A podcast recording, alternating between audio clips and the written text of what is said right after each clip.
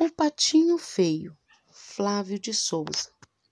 Mamãe Pata chocou seus ovos durante muitos dias.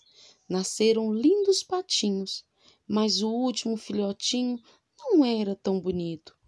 Os bichos que viviam no quintal comentavam: Nossa, que pato mais feio é esse! E o patinho infeliz se viu desprezado, sempre sozinho. Seus irmãos também o rejeitavam. Certo dia, ele resolveu ir embora. O inverno chegou e o patinho, com muito frio, se escondeu debaixo de um monte de palha de milho.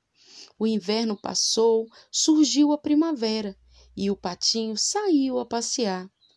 De repente, viu um lago onde nadava uma família de cisnes.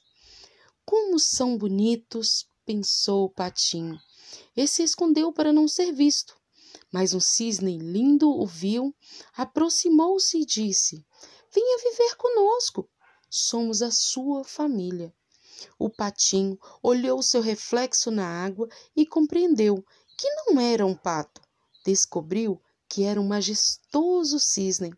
Seu coração bateu de alegria e então ele se ajuntou ao cisne e saiu nadando, feliz pelo lago azul.